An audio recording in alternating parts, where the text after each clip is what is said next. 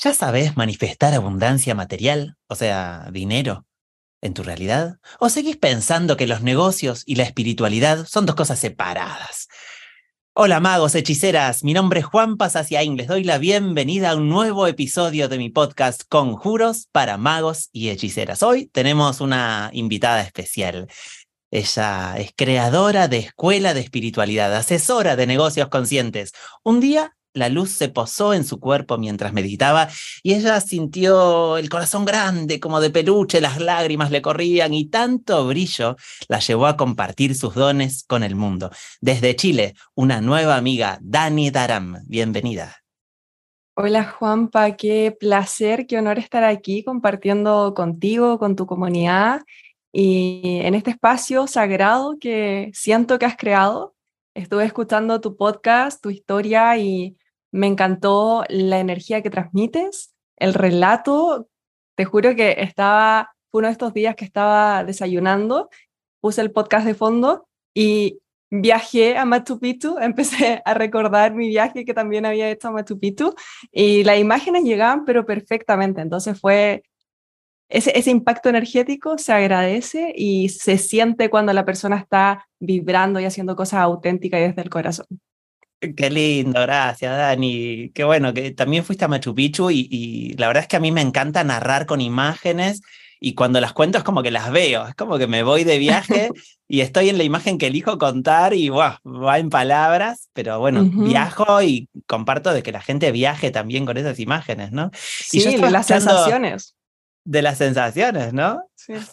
Sí, y yo estaba escuchando tu podcast también y me gustó mucho una imagen que, que vos contás en un momento sobre que comparás, me gustaría que la contaras vos, pero me gustó que comparás la meditación con la bodega o con limpiar la bodega. ¿Cómo es eso? Mm, sí, sí, es, es una, una metáfora que uso mucho sobre todo para personas que están iniciando en el camino de meditación y lo que empiezan a vivir los primeros días, mm, yo te diría más bien luego de una semana, porque la primera semana de meditación no sé si te ha pasado, pero tiende a ser como más relajante, gratificante, como ese regalito que te da la meditación que te estimula a seguir, pero luego cuando profundizamos es empezar a ensuciarse, a ver cosas que no sabías que estaban ahí, cosas incómodas que quizás por muchos años evadiste, en el fondo no, no quisiste trabajar con ellas y sin juicio, simplemente porque Puede haber sido que no tenías las herramientas, no tenías el tiempo, no tenías los recursos para trabajar de forma segura o amorosa con esa experiencia de vida. Entonces la bodega, literal que si tienes una bodega, un cuarto donde guardas muchas cosas, lo que tiende a pasar es que se te olvida que dejaste. Metemos cosas en las cajas, en algún quizás closet, mueble, y luego ya está, se me fue, no sé qué específicamente hay ahí en la caja.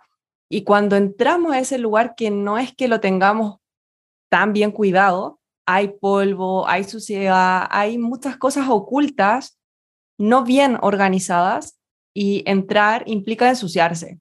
Y ese ensuciarse es desagradable, el polvo, la mugre, quizás un olor que no es tan rico.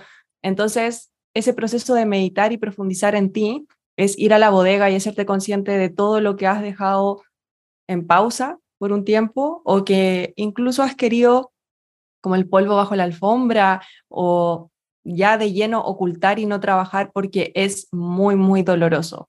Y la meditación nos abre esa puerta a ser más conscientes y como bien tú lo decías en, me parece que en el episodio 1 en tu historia, eh, cuando viajaste al pasado, hiciste distintos viajes al pasado y fuiste como, yo, yo lo sentí así como desanudando, liberando bloqueos.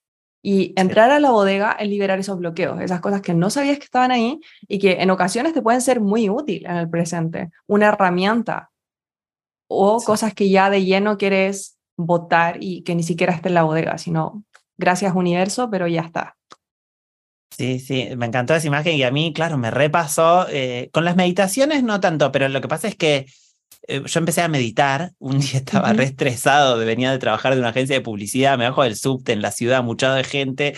Salgo como con unas ganas de libertad y paz y vi un cartel que dice Kung Fu y me metí ahí a la clase y hacían unas acrobacias impresionantes, pero al final de la clase se meditaba Y yo encontré una paz en esa meditación como impresionante, como una limpieza, una limpieza, y a partir de ahí empecé a meditar un montón de años, pero siempre con más temas de, de luz, de limpieza, de ir hacia aventuras, pero cuando empiezo a, a usar la meditación combinada con la magia o el chamanismo, claro, ahí es que empiezo a ir a zonas de dolor donde digo, uy, no me acordaba que me apretaba la nuca un pibe en el primario y yo durante un año no me animé a darme vuelta y decirle, me está doliendo el cuello.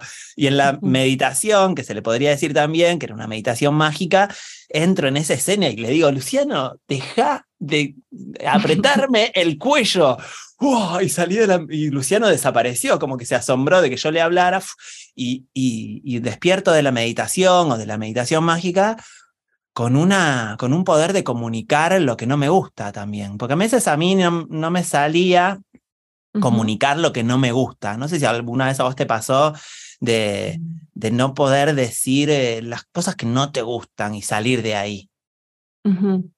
Sí, gran parte de, mi infancia siento que estuvo marcado con em, temas de comunicación. De hecho, bueno, hay varios hitos que, que, van uniendo esta historia y creando ese hilo conductor.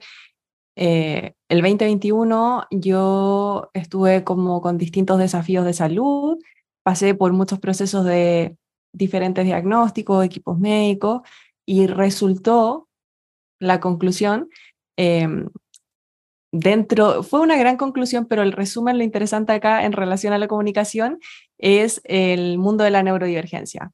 Ahí me diagnosticaron ser parte del espectro autista y también tener altas capacidades, lo que hacía que pasara más o menos camuflado, como que internamente me lo vivo, pero las altas capacidades te dan esa, esa herramienta de detectar qué es lo que necesitas a nivel de comunicación, a nivel como de estrategia y desarrollarlo. Pero internamente sí se genera como ese leve cortocircuito, por así decirlo. Entonces, cuando yo me animé a crear el podcast, ya más de un año creo, em, fue súper sanador, fue súper sanador porque si bien la comunicación era algo que me costaba en expresar tal cual te pasaba a ti como lo que necesitabas o quizás poner esos límites necesarios que son sanos, em, me pasaba que me gustaba mucho y estudiaba mucho de comunicación. Entonces, estaba esto interno que no estaba en sincronía con lo externo. Y el trabajo interior, todo el trabajo interior, no solo la meditación, sino todo el trabajo que uno puede hacer con distintos tipos de terapia o las formaciones que también realicé, me llevaron a, a que la comunicación fue un punto de encuentro y un punto de sanación a través del cual comparto distintas herramientas y que afortunadamente sirven también a muchas personas. Mm, hermosa, re lindo. Ahí vi incluso que tenías un proyecto que se llama Empresaria Espiritual. Espiritual. Quería, bueno, preguntarte de qué se trata y cómo, y cómo conectar la pregunta que lancé al principio de cómo se conectan los negocios y el trabajo espiritual. Qué buena pregunta. para mí, para mí personalmente es un poco lo mismo Siento que los negocios simplemente es la expresión en el mundo material, en el elemento tierra, de toda la magia que tenemos dentro y Empresarias Espirituales busca ser ese programa, ese espacio que te da todas las herramientas para tu magia, manifestarla en esta tierra y que puedas vivir de aquello, que no exista, muchas veces hay como conflictos de interés o está mal si yo cobro por mis dones o está mal y tipo que por ejemplo, has aprendido a meditar, has sanado, te, has vivido un montón de procesos, has invertido un montón en ti y aún así hay personas que le cuesta cobrar y ahí es que vemos otros temas que son temas con el dinero. Entonces siento que los negocios son la parte más externa material que te permite relacionarte con las personas desde tu magia, desde tu tus dones. Por supuesto, hay muchas visiones de negocios. La visión que yo comparto es desde negocios conscientes, en que entendemos que cada negocio surge desde la misión, los dones de las personas que quieren contribuir a algo mejor. Por ejemplo, mi misión, que es como contribuir a crear un mundo más consciente y amable. Entonces, en los distintos programas voy compartiendo herramientas para que eso vaya floreciendo en cada persona. ¿Y, qué herramientas, por ejemplo, compartís? ¿O, cuál sería una? O, cuál es la que más ha funcionado? En realidad tengo muchas preguntas para hacerte, porque te voy a lanzar igual todas juntas.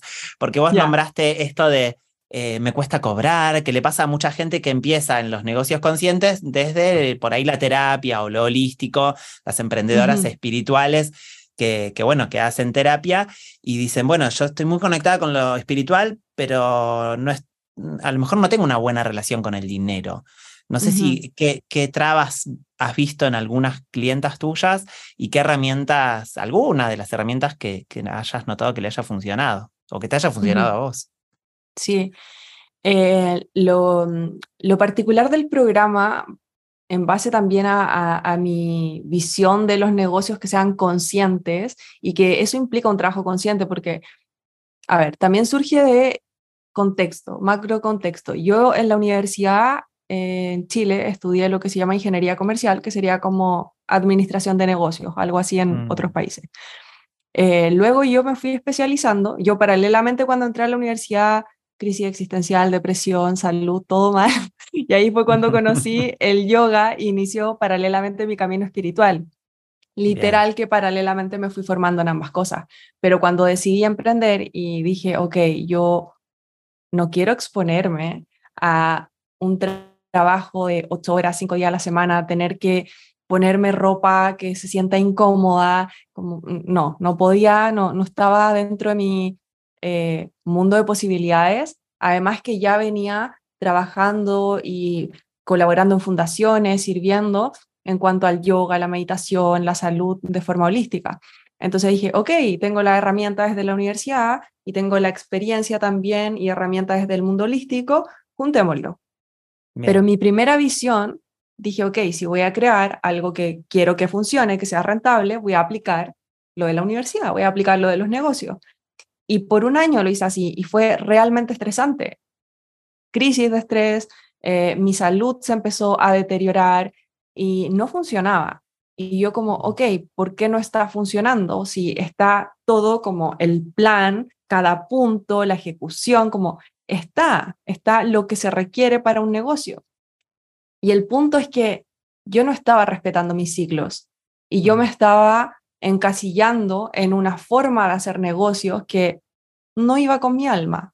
Entonces el primer gran hito fue como, ok, debe existir una forma diferente y qué pasa ¿Qué pasa si me atrevo a fluir, no seguir tanta, tanta estructura y ver, ver qué realmente me enciende hacer, dónde está eso que me apasiona, seguir las oportunidades, como seguir esa, esas chispas, esas señales que te da el universo. Y lo empecé a hacer. Y fue un quiebre muy fuerte para mi mente, porque era todo lo que había estudiado. Ok, ¿sirve o no sirve? Y luego, por otro año, estuve solo como fluyendo en aquello hasta que también empecé como a necesitar como esa rutina, esa estructura, como esa planificación, pero ahora respetando mis formas.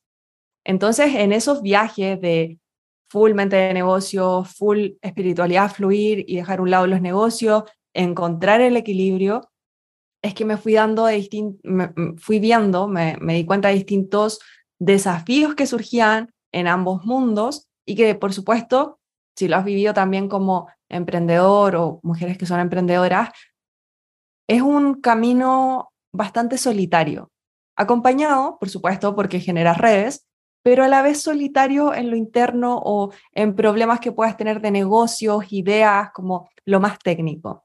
Entonces ahí fue cuando empecé a, y cuando me empezaron a pedir, cuando me empezaron a pedir también como, Dani, tú estudiaste negocios, podrías como enseñarme, eh, quiero emprender, porque tomaban otros programas de evolución espiritual conmigo, y ahí surgió naturalmente y fue como, ok, me resistí por varios años, pero siento que es algo que puede servir a muchas mujeres, a muchas personas, y mm, lo voy a hacer. Y ahí, cuando lo creé, lo primero fue como, ok, si alguien que no sabe de negocios y quiere emprender, se va a topar con brechas grandes respecto a creencias limitantes. Las brechas más grandes son las creencias que no te permiten ver otras oportunidades, fluir, ser auténtica, auténtico, como expresarte de forma, básicamente desde el corazón.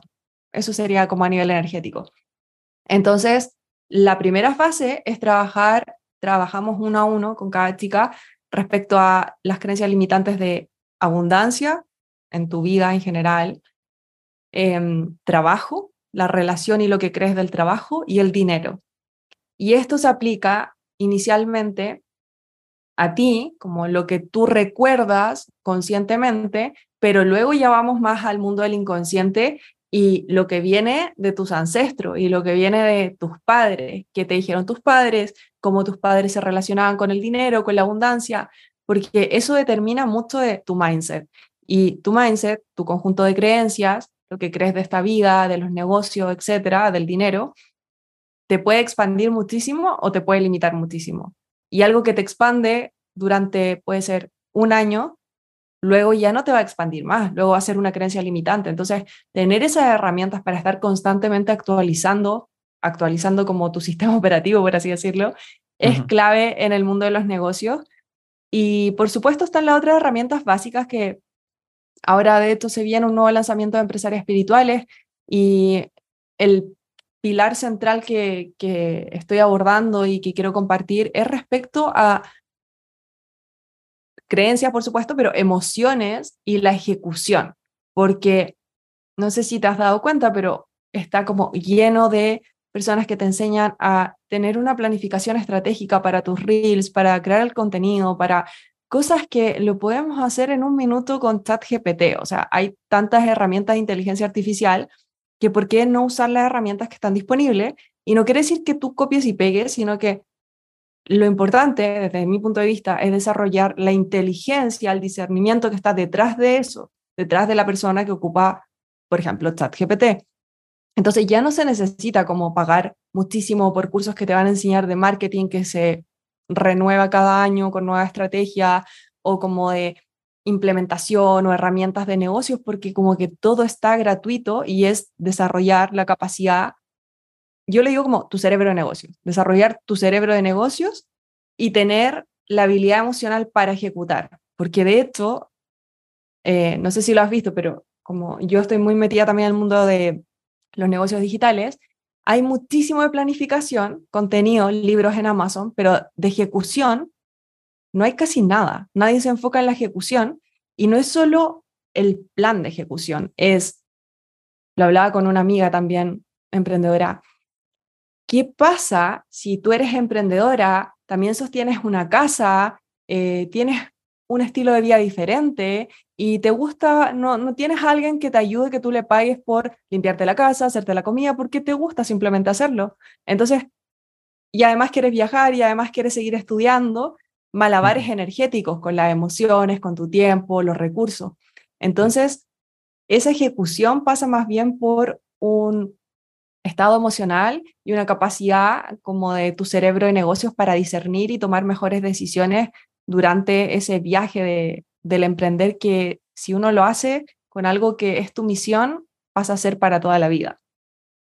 Hermoso, hermoso, Dani. Me gustó esto de la ejecución emocional también, ¿no? Porque yo siento que hay muchas herramientas. A mí, bueno, te voy a, empiezo a confesar, porque eh, en, mi, en mi cambio de vida hace cinco años o mi despertar espiritual, empiezo a, recordar que, mira, los dos primeros libros que yo leí en mi vida o que recuerdo son uno, a mí, El Niño de las Estrellas, a los 11 años, que me lo regaló, me lo prestó una maestra de música, en realidad una maestra de luz, y otro, eh, Dale Carnegie, Cómo influir en las personas, cómo ganar amigos, de, mm. que bueno, que es un libro más de negocios, que me lo prestó mi tía Mirta en Uruguay, también a los 11 años. Entonces yo a los 11 años estaba con un libro, de, me amo leer, viste, desde niño. Entonces los dos primeros que recuerdo, uno de negocios y uno de espiritualidad, y como los devoré a los dos, pero también siento como que a los 11 o a los 14 tuve muchas heridas que perdí ciertos poderes emocionales y energéticos y espirituales que me bloquearon poder dibujar, por ejemplo, que ahora dibujo un montón y tengo un negocio con eso, me, me, me bloquearon hacer negocios, que tenía como mucha, mucho juego de niño con los negocios.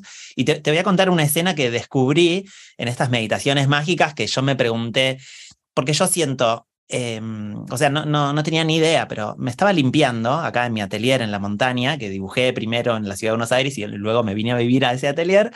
Y estaba meditando o haciendo magia en ese atelier y me pregunto, ¿quién me quitó mi valor? ¿quién me robó mi valor? Porque yo sentía que venía haciendo cosas creativas de ejecución espectacular, como hacer, dirigir un montón de películas, obras de teatro, pero no me estaba valorando, ¿viste? En un momento mm. estaba dirigiendo una película con un montón de personas y llegaba el viernes y sabía que todos iban a cobrar su cheque y yo era el único que no iba a cobrar y que no iba a cobrar ni siquiera los viáticos. Y me puse como muy mal y me pregunté, ¿quién me robó mi valor? Que no me está dejando valorarme, esto que vos decías que muchas chicas o, empresarias o les cuesta cobrar. Y bueno, una pregunta que a mí me surgió es, ¿quién me robó mi valor? ¿O cuándo yo dejé que me robaron mi valor? Y en mi primer libro, El mago que dejó de hacer trucos, cuento toda esa magia que hice, donde yo recuerdo un momento de mi infancia como una sanación cuántica, Vuelvo donde estaba vendiendo con éxito mis revistas Patrucito eh, con un amante en el Parque Rivadavia, en la feria, y vendía un montón de revistas. Vendía mucho porque como estaba leyendo casi todo el tiempo las revistas, era como un imán, como un campo atractor, y los chicos venían y querían comprar la, felicidad que yo estaba sintiendo, ¿viste? Entonces, en vez de la felicidad, compraban la revista y vendía un montón. Y un día había un señor de pelado, flaquito, fumando, y me dice, te compro todas las revistas, ¿cuánto me haces? Entonces salían 10, ponele pesos, y tenía 40. Le digo, bueno, 40 por 10, 400 pesos. Le digo, no, no, pero haceme descuento, te compro por mayor. Y le digo, no, no, eh, pero dale, comprame y te dejo cambiar mi puesto uno a uno, me dice, porque se cambiaban dos por uno las revistas. Vos llevabas mm. dos revistas y el negociante te daba una nueva. Entonces me dejó cambiar una por una y dale. Y se llevó todas mis revistas, me dio algunos 200 pesos en vez de 400, me los gasté en algo pero ni me acuerdo en qué los gasté, porque lo que me acuerdo es un dolor que me quedó en la garganta, como que mm. como que se llevó a mi valor. Ya tenía mi manta vacía y no tenía nada más que vender. Y a la semana mm. siguiente no, no pude ir al parque porque no tenía nada para vender. Es como que y bueno, y yo viajé a esa escena, abracé a ese niño, le di la mano y le dije, vamos a decirle que no. Entonces viene el señor de vuelta y me dice, haceme descuento, te las compro todas. Le digo, no, 400 sale, no. Y, pero haceme descuento. ¿Te gusta leer? Le preguntamos con mi niño de la infancia, ¿no? ¿Te gusta mm. leer a vos? ¿Cómo leer? Le di un soplido y desapareció el hombre, se hizo humo. Mm. Y viene un nenito a comprar una revista y dice que parecía el principito de pelo rubio y me dice, qué bien que no le vendiste a ese señor. Y, es como que recuperé mi poder y, y, a la semana siguiente me llegó la misma manta que usé, no sé, 30 años antes, una manta azul con flores, me llegó sincrónicamente esa misma manta envuelta en un dibujo que había empezado a dibujar de vuelta, como un cuadro, en realidad una pintura, que me la mandó mi mamá por correo con un envuelta un cuadro que le pedí que me mandara, pero estaba envuelto en la manta, en la manta mágica de mis 11 años.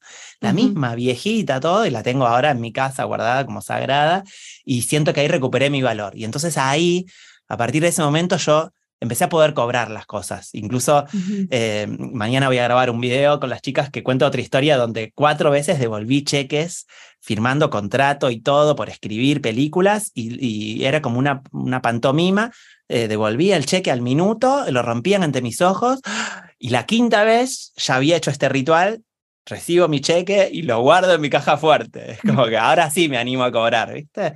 Entonces yo siento que que, que como sanadoras, sanadores, una herramienta muy fuerte que podemos compartir para los negocios conscientes, que yo justo también, eh, antes de conocerte un día antes, dije certificación Universe de negocios conscientes, puse en internet negocios conscientes, y bueno, y después encontré tu podcast de empresarios espirituales, y, eh, o sea, tu programa de empresarios espirituales, tu podcast de escuela de espiritualidad, y digo, claro, acá hay una clave muy hermosa, y siento que, que si bien yo ponele, seguí leyendo libros de negocios toda mi adolescencia, pero me faltaba la parte emocional, energética y espiritual inflada de abundancia, en mi valor en este ejemplo que te di, para poder que eso baje y decante a que al utilizar herramientas de negocios, yo ya venga con la previa de que, mira, mi espíritu está lleno de valor, mi energía está llena de valor, mi emoción está llena de valor. Aplico esta técnica que leo de, de algún libro de negocios, o que lo aprendo con algún mentor o algún curso como el tuyo, y, estoy, estoy preparado, preparada, porque yo siento esto de que los negocios y el espíritu o el dinero y los campos emocionales, energéticos y, y, espirituales están vinculados. Así como vos decías que el dinero es tierra, es como, claro, es como un recipiente nomás el, el dinero de que estemos inflados de abundancia en el plano emocional, energético y espiritual. Si no, no hay manera de que aparezca dinero en la realidad. Sí, y ahí em, mencionaste muchos puntos fundamentales en el emprender consciente y es que el trabajo con el valor personal es la clave porque quizás uno de los desafíos más grandes al emprender es darte cuenta que tú no eres tus resultados. Si tú lanzas un programa y se inscribe una persona y tu expectativa mínima eran 10, no es que tú estás mal, que tú vales menos, que eres insuficiente. O sea, ese es como uno de los grandes desafíos al emprender, no relacionar tu identidad con los resultados financieros que puedas tener. Y aprender a darte valor también es, como tú lo hiciste en, en esa meditación, aprender a poner límites. Entonces, muchas veces, yo diría, siempre a cualquier emprendedor le va a pasar que va a llegar ese cliente que de alguna forma lo que te pasó a ti, tú sentiste que te quitó ese valor personal. Ese cliente que va a querer traspasar tus límites de lo que cobras o del formato de tus sesiones o programa, algo que está establecido va a querer traspasarlo y te puedes sentir vulnerable, vulnerada. Entonces aprender a reconocer esa dinámica y saber decir que no es volver enraizarte en tu poder. Entonces, eso también es fundamental. Y eso es algo que todo emprendedor, emprendedora va a pasar en algún momento y sigue pasando, solo que después se vuelve más fácil como detectarlo más rápido y decir, no, gracias. Y, mm, y bueno, y el otro punto fundamental ahí en, en los negocios eh, conscientes es el estar conectada con esa satisfacción, como hacer eso que realmente te da energía y no que te quita energía al ejecutar. Y, bueno, y ahí está totalmente eh, ligado al autoconocimiento, porque si no me conozco, no sé qué me gusta, no sé qué me enciende, es mucho más difícil como elegir qué camino quieres navegar y también entender que los caminos no necesariamente son para toda la vida. O sea, hay personas no sé si conoces un poco de diseño humano. Yo no soy experta, pero los últimos años he tenido como cierta experiencia, que es como similar a leerte la carta astral, pero dividen como a los humanos en distintos tipos. Entonces están los generadores, los proyectores, reflectores, manifestantes, generadores, manifestantes. Entonces a mm. mí me ayudó mucho para entender em, qué me movía y cómo la autoridad que se le dice, que en el fondo mi autoridad sacral y como cuando yo algo en realidad me gusta, es como un sí y como un gesto muy también eh, físico y como muy, muy como visceral. Hay otras personas que necesitan más tiempo porque tienen una autoridad emocional. Pero justo ayer entrevistaba a una de las chicas graduadas de empresarias espirituales y a ella le pasaba que tenía muchas pasiones. Entonces, su proyecto es un proyecto artístico para guiar a otras personas a conectar con su artista interior y crear proyectos que sean rentables. Entonces, lo lindo también de esto es que ella fue generando, ella ha tomado también mis otros programas de autoconocimiento. Entonces, ya tenía esa raíz y ya tuvo esa libertad de hacer algo mucho más expansivo y no definirse solo con algo, que ese es otro punto. A veces nos definimos con ese emprendimiento y que, sobre todo si es una marca personal, eh, y tú eres eso, y como que se empieza un poco a disociar el ser como la marca de la persona y tu autenticidad cuando en verdad no buscamos eso, o sea, eso no sería consciente en verdad, sería estar actuando todo el rato. Y, y algo súper lindo que ella decía que en este programa sintió que fue como conectar con su niña interior y como que darle las herramientas a esa niña, me hace mucho sentido con tu historia también, como, como e, esto de poder viajar al pasado abrazar a esa niña y decirle como, hey, mira, todos esos sueños, todo eso que tú querías crear, es posible. Y siento que eso es lo más lindo también de los negocios y el emprendimiento, que tú puedes crear lo que te dé la gana y existen un montón de herramientas para que eso funcione. Entonces, después simplemente es como profundizar en aquello. Es como que tiene mucho del juego, mucho de la libertad también. Hermoso. Dani, gracias por compartir este espacio, gracias por entrar en el espacio sagrado y hacerlo expandir entre los dos. La verdad es que eh, disfruté mucho toda esta charla. Yo siento eh, tanto el espíritu como los negocios como un juego, este podcast como un juego. Eh, me encantó invitarte a jugar juntos con las palabras y la imaginación. Contanos, bueno, nos contaste un poco de tus programas, pero si alguien de la audiencia se quiere contactar con vos, contanos eh, dónde te encuentra, o brevemente qué programas, o cómo escuchar tu podcast, o cómo entrar a la maratón de meditación o la cuarentena. Sí, sí. Eh, bueno, en Instagram siento que siempre es lo más fácil y cercano, arroba Danidara, y mis programas, eh, hay distintos niveles. Por ejemplo, de los programas más grandes, como que generan cambio ahí bien profundo, está Santocha. Santocha significa contentamiento, y mm, ese programa es de autoconocimiento, desarrollo personal, evolución interior. Y si la persona ya quiere emprender y manifestar esto, acabo de recordar un punto que quería compartir antes de irme, que mencionaste respecto al dinero, que siento que es algo que te cambia la mentalidad.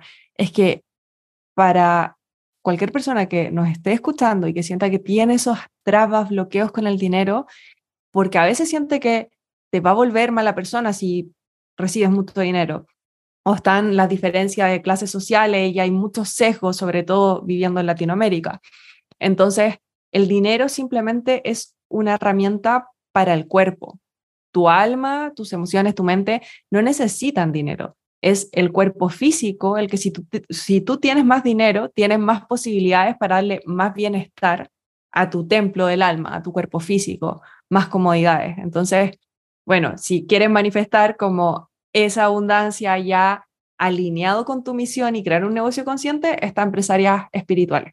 Lo otro son como las sesiones uno a uno ya terapéuticas de temas más específicos, pero esos son los grandes programas y están en mi página web también www.danidaran.com. Muchísimas gracias Dani por compartir este espacio sagrado y esta, y esta charla, este juego.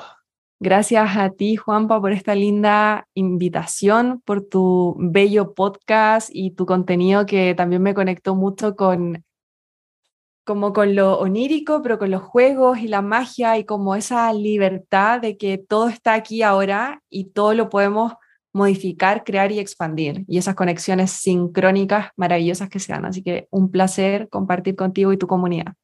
Nos encontramos en otro episodio de Conjuros para magos y hechiceras. Namaste. ¿Te gustaría que practiquemos magia juntos? ¿Querés develar los misterios que están ocultos en mi nuevo libro? Hay una nueva versión de vos que está queriendo despertar, más evolucionada, más luminosa, más sabia. Si querés sumarte a la escuela de magos y hechiceras que comienza el miércoles 2 de agosto, envíame un mensaje por Instagram, arroba juanpasaciaín, con la palabra magia. Hay un montón de saberes mágicos encriptados en mi nuevo libro de chamanismo, La hechicera que no sabía hacer magia, que se están queriendo encontrar con vos. Namaste.